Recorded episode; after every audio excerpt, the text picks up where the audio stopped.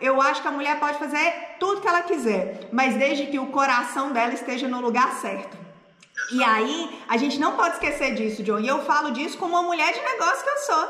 Eu sou uma mulher que nunca tive medo de trabalhar. Eu sou uma mulher que produz uma renda considerável dentro da minha casa. Mas eu faço isso porque eu não tenho um homem que faça isso de maneira nenhuma. Primeiro, que eu fiz isso por um trauma. Quando eu tinha, quando meu pai foi conversar comigo, eu lembro até hoje que um dia antes da conversa final sobre o divórcio, eu lembro que o meu pai me chamou e falou assim comigo: Olha só, você sabe por que, que sua mãe tá lá pensando se ela separa de mim ou não? E eu não fazia ideia, eu tinha 10 anos.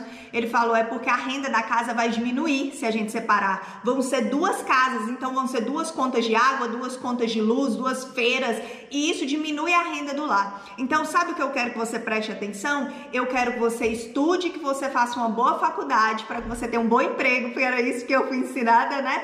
Para que se um dia um homem fizer com você o que eu fiz com a sua mãe, você não tenha que ficar pensando.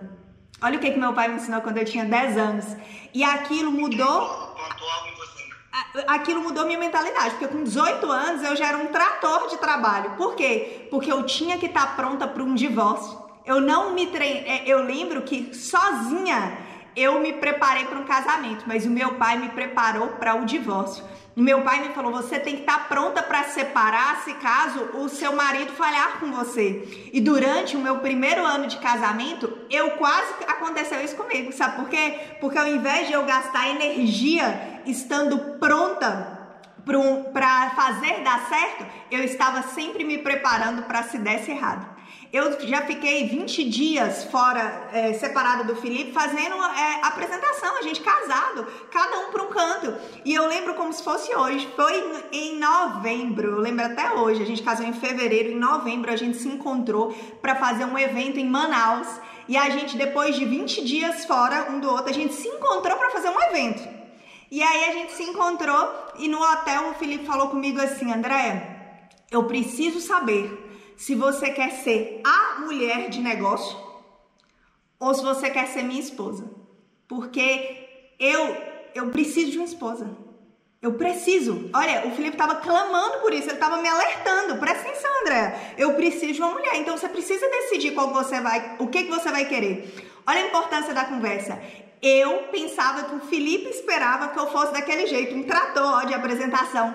Porque quando o Felipe casou comigo, ele falava comigo que o que ele mais me admirava em mim é que eu era uma mulher independente, que eu, eu estava ali correndo atrás daquilo que eu queria. E por causa de outros traumas dele também do relacionamento dos pais, ele queria uma mulher que nunca colocasse a culpa nele depois que ela tinha fracassado e tudo mais, se ela chegasse a separar, porque os pais dele separaram e viveram isso. E a, naquele momento eu pensei que era isso que ele esperava de mim. E eu estava morta, eu estava cansada, eu estava destruída, porque eu não tinha tempo para mim.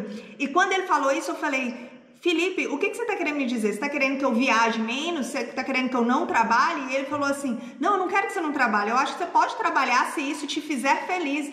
Eu só quero que a gente organize nossas agendas para que se a gente viajar, a gente viaje no mesmo período. Por exemplo, se a gente vai viajar todo final de semana, então a gente vai marcar nossos eventos finais de semana. Mas quando eu voltar para casa, eu queria te ver em casa. Eu queria te ter em casa. E aquilo virou uma chave para mim. E aí eu entendi, primeiro, uma questão, quando seu marido virar para você e falar assim, você precisa escolher entre ser esposa ou seu trabalho, na verdade ele não tá te pedindo para escolher, na verdade ele tá querendo saber o que é mais importante. Mas o pior de tudo isso é que a maioria das pessoas fala o quê? Não me peça para eu escolher, porque se eu escolher você não vai gostar. E as pessoas começam a brigar um com o outro, porque falando assim, mas meu trabalho é mais importante, porque marido eu posso arrumar outro, mas esse aqui é o meu sucesso, você tá tentando me podar. E na verdade, ele só tá querendo saber quem é mais importante na sua vida, se é o seu trabalho ou se é o seu relacionamento. E aí você tem que pensar naquilo que eu falei lá no início. O que, na onde está o seu coração? O meu coração estava no meu lar. E eu não pensei nem duas vezes em falar assim, mas é para agora que eu vou desacelerar isso aqui, é para agora que eu vou mudar.